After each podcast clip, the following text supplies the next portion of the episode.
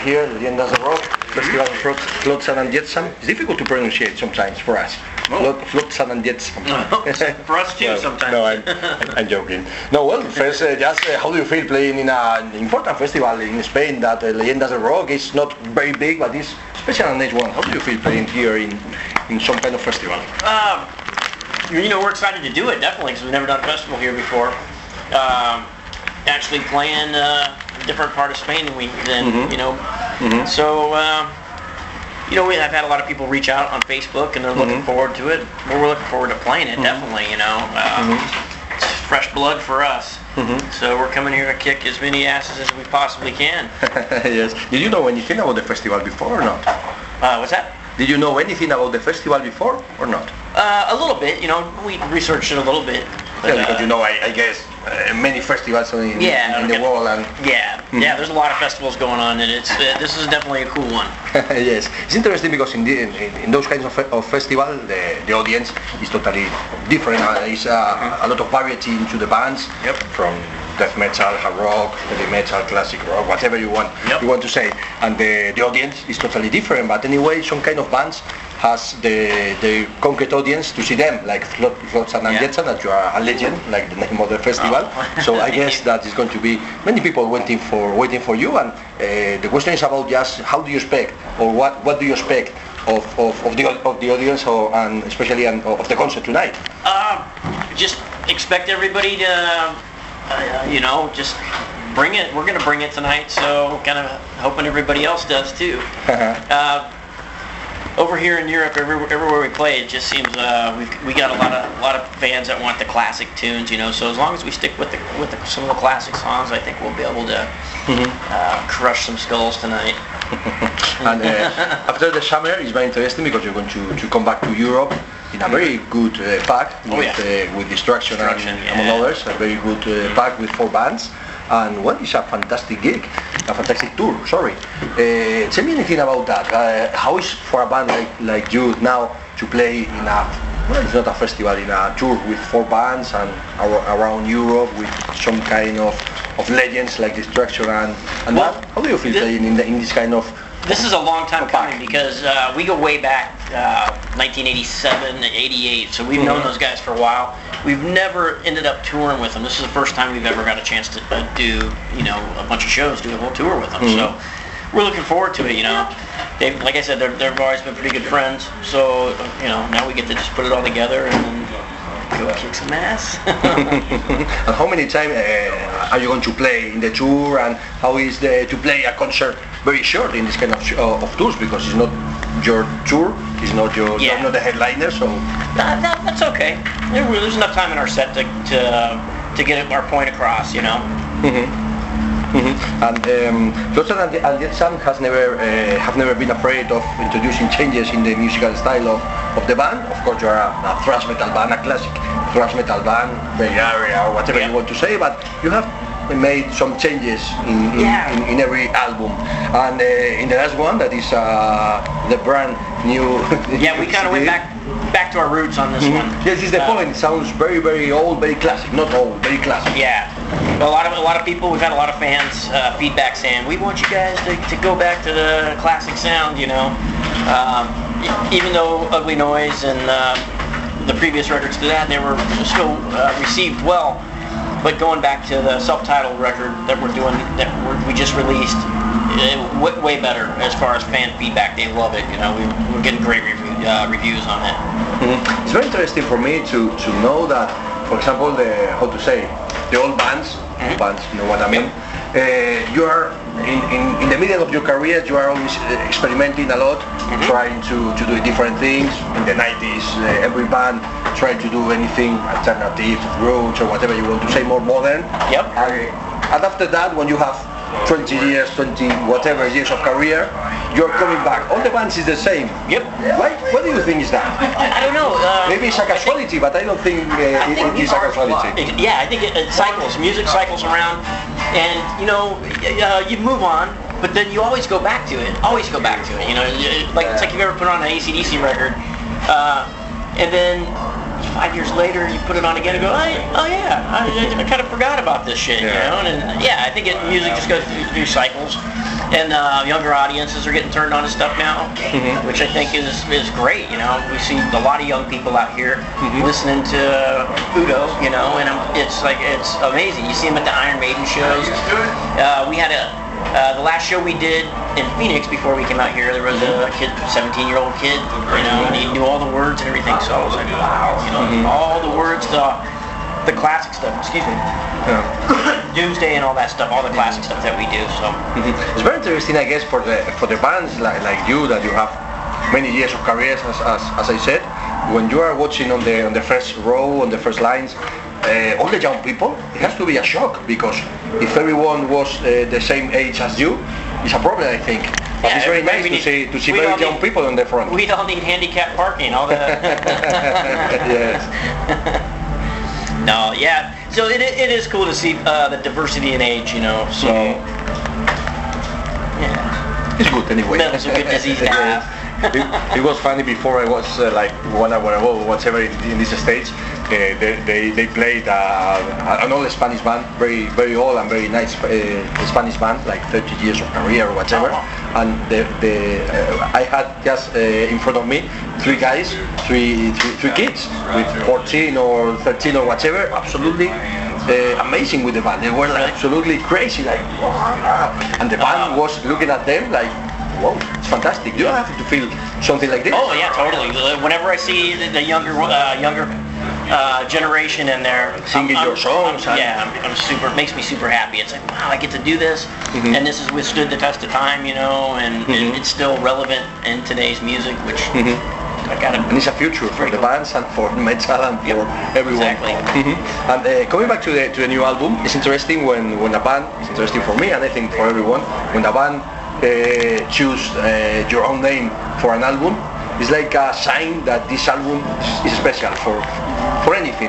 Yeah, you feel you're- the same or not? Yep, you're totally right. You're right on the on the money with that. Uh, we feel the same way. It's kind of a reinvent, reinventing ourselves, but going back uh, to our roots. You know, it's like uh, we're just trying to get that classic sound back. You know, and so that kind of defines our sound. And what better name to have than a self-title? You know, so I mean, it worked out really well. Yes. Um, um, the last time that I showed the band, uh, you played a special show uh, playing uh, No Place for Disgrace. Uh, Yep. Let's with the No Place for Disgrace album and so. For this tour, for those concerts and festival, you have prepared anything special or just some kind of Uh, classicals at least? And We might. We might have something. You guys will have to come check it out. no, no. Uh, we we always have the, the classic songs to do, and we're gonna uh, we're gonna incorporate some of the stuff, a few songs off the new record Uh-huh. as well. Mhm. So the ones that are getting their I'm radio going, to, airplay. I'm going to see in a few minutes. What's that? I'm going to see to, to see the band play. I'm, Oh, I'm going to see oh, the set yeah. in a, in a few minutes. And uh, well, uh, talking about curiosities, uh, you have in the band uh, some time uh, James Rivera from from Helstar and Vicious Rumors singing in, in the band. Oh, uh, James Rivera? Yeah. Yeah, What was he, that? he he took over for AK. Uh, AK stepped out for AK. How long were you out with James? Six months. Yeah, he just he- yeah he stepped up and, and came in, but you know what? He's irreplaceable. You can't. Re- Uh-huh. He's our voice right there. You know, we we Mhm. couldn't do this thing without his voice. So, you know, James is a great singer, he's a great dude and everything, Uh-huh. but you know, Different that's our man yeah, right there. He's the class singer, yeah. Okay, and uh, it's interesting that uh, from uh, Arizona, you, uh, there were uh, very good bands like Sacred Reich and uh, Atrophy and, well, of course, And Jetsam. And it was interesting because you had in, in USA for the thrash uh, metal scene or whatever we want to say, like two or three different points very important, the Bay Area, San Francisco, Arizona, and of course New York and with Anthrax and, whatever. yeah. Yep. So um, it's very interesting because in, in every how to say in every every area every uh, area I can pronounce it Yep. sometimes there are like a particular style making the same thrash metal, classic thrash metal or whatever you want to say, but different. Yep. How is the Uh, special touch of the Arizona bands? Oh, wow. Um, you're you're absolutely right when you say that. There's there you can hear Seattle, you can hear San Francisco, you Mhm. can hear Arizona, you can hear New York. it's Uh, the same in Spain or in every country, Madrid, Barcelona. The bands uh, are sounding similar but not the same. Yeah. Yeah, I don't know how to explain that though. I mean, that's I, I never really thought about that until you just said something about it. So how I don't I don't know how to explain it. Um, Maybe it's just the people. It's You the are heat. from you are from one point, and the people the is similar. 110 degree weather just warping our brains, I guess. hot Sorry, sorry for the difficult question. Oh no no no, it's good. I like questions like that. They get me thinking. Okay, okay. and uh, well, you have released a lot of albums uh, uh, during all the years and so, but well, it's especially uh, all the fans or many of the fans, they are always with uh, No Place for Disgrace or Doomsday in the in the head. But anyway, there are many interesting albums, not so famous to say something, Yeah. but they are very good. Which ones are the special albums in your in your opinion? Uh, that they are not exactly the first ones. You know what I mean? You know what? For for me, I like I do like Ugly Noise. Uh, there's a couple there's a couple really strong Mhm. songs on there that I love playing live. Mhm. And for me, and I think I speak for the, some of the rest of the guys in the band too. We're a live band, so when we whenever we do a, a record, we uh, we're thinking in what how the song's going to go over live. You know. Um, so that, that that's Suffer the Masses is another song off of uh, our third record, When the Storm Comes Down. Uh, yeah, I, I love those songs. So I love playing them too because it gets the crowd. You know, if you got your crowd jumping, they're they're all bobbing, they're in the pit. You know, you're doing something right. But as long as they're not going and going and getting food while we're playing, you know. yes. Mhm. And uh, Metal Blade has re-released Doomsday for the for the Deceiver Mhm. with a lot of unreleased material and, and those things. And uh, it has uh, inside all the demos of, of Yeah. the LP and, and those things and some kind of uh, live uh, stuff and, Yep. and those kind of things. And well, have you got more uh, special stuff on on your on your box to say something, to hiding for a no, for a new releasing or something? yeah, we have some stuff. We have uh, Especially live live Yeah. stuff and Oh yeah, uh, we're, we're thinking about doing something live because we haven't really, really released anything. This lineup hasn't released anything live, so uh, we are thinking about uh, doing something. So hopefully, the beginning of next year, we can get something recorded, and maybe maybe get something released too. You know, some live stuff. Mhm. And um, to go finishing the interview, of course, the big ones of thrash metal. We are always talking about Metallica, about Anthrax, about Slayer. Who? Who? Of course, uh, those kind of people, rich, rich and famous people, and so. But of course, like in every style of music, I, I like more classic heavy metal, but it's the same. That the, the second bands, to say something, the second level of bands, Uh-huh. they are. For me, the real interesting one, Exodus, Sacred Reich, Flotsam and Jetsam, it's very interesting because the, the big ones has all the, all the fame, all the money, whatever you want to say, but the second level for me is always the, the good ones. Not the good ones, but you know what I mean, the most Yeah. interesting point. How do you feel about this? Why, why, why for example, Flotsam and Jetsam uh, hasn't got this kind of success, for example? Uh, I don't know. I think it's being in the right place at the right time. I know that sounds kind of cliche. The Mhm. right place at the right time, having the right people working for you. You know, we've gone through some uh, some tough management changes over the years, and that some tough label changes too. And that all affects the momentum of the band, you know. Mhm. And then also, if you take time off, uh, if you're not out there on the road, you know, uh, the whole it just starts to dissipate a little bit, Mhm. you know. So you really got to stay out there in people's eyes and in their face. Uh, there's so much competition these days, so many new bands out, and there's a lot of shitty bands out. Crapping up the airspace. it's interesting because of course there are many many new bands that are emerging that they are really really interesting but they are a lot of crap Yep. but at the same time there are many old bands that they are working really well that they are fantastic but there are some old bands that they are not working Yeah. very well. I remember I, I show in the Rockfest the last week in, in Barcelona we were watching White Snake for example they discovered they can't sing so well they are sounding well but you can't sing so you have to quit or whatever. So what do you think about that? What the, the old dinosaurs to say something they are uh, some of them they are working really well but are, some of them they are not working at all It's, so it's all in writing a good song. Everybody can play. You know, we can all play our instruments. Uh, All these guys that are out here, the new bands, the old bands, everybody Mhm. can play. But still, what it boils down to is writing a good song. Mhm. You can write a song that people connect with, like, uh, great example is uh, Bodies. Let the bodies hit the floor. You know that. I Mhm. mean, that, that's all over the world. You guys, you know that song, right? Yeah, yeah, yeah. All over the world, every, everybody connects with that. It's just a great song, you know. Mm-hmm. So uh, that's what I think it is. Just in the songwriting. Mm-hmm. But for the future, because in five years we're not going to, ha- to have here ACDC, we're not going to have here Rolling Stones, Deep Purple, Iron Maiden, whatever.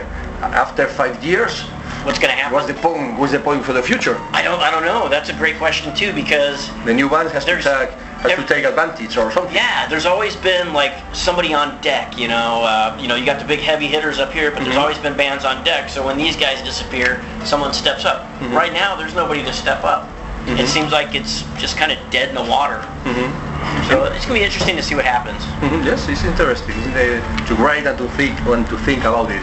Any special band for the future that you have in mind that this is the band for the future?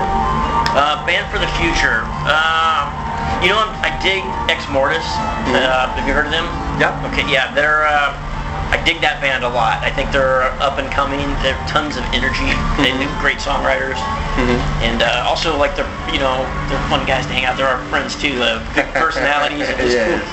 Cool Uh-huh. band, you know. There are some bands that for the future are going to be big, but not as big as before. Yeah. Is a problem maybe, but we have to see, as you said. we'll have to see what happens. You know, it's it's cool that all these older bands are emerging. Though, you know, it seemed like it just kind of faded off, and then Yeah. You know, bands like Exodus and, and all got this another push. You know, Yes. so Uh-huh. and us Okay. too. So Uh-huh. Okay, so just just to finish, uh, what is the, the next step for Flotsam and Jetsam? uh, we're gonna keep touring. Just tour, tour, tour. You know, Mhm. we gotta just we gotta be out there for as many people as we can, and uh, get our our message out. I guess uh, the new record, it's doing really well. So, you know, it's like I was saying before. If we stop, we lose momentum. We'll lose the record too. You know, so we gotta keep it keep it relevant. Keep doing shows and festivals. Mhm, Very good. Okay, anything you want to add to finish the interview? Anyone, anything to say to the people that is going to I am I am waiting dying. for you? Yes, I'm dying to play this festival. I'm, I'm really looking forward to it. So Uh-huh. I'm gonna drink a beer and I'm gonna tune my guitar up and I'm gonna be ready to go. You're going to enjoy the, the, the show, sure, and maybe for another year you have to, to play in a, in a, in a bigger stage. Maybe, I don't know. But this one is very good anyway. This oh, stage sounds great. is a small but sounds sounds fantastic. Yeah. I like a lot this stage because it's not so big, of course, but it's very good for, for, for a show like Flotsam and Jetsam, for example. It's Oh, fantastic. I'm looking Okay. forward to it.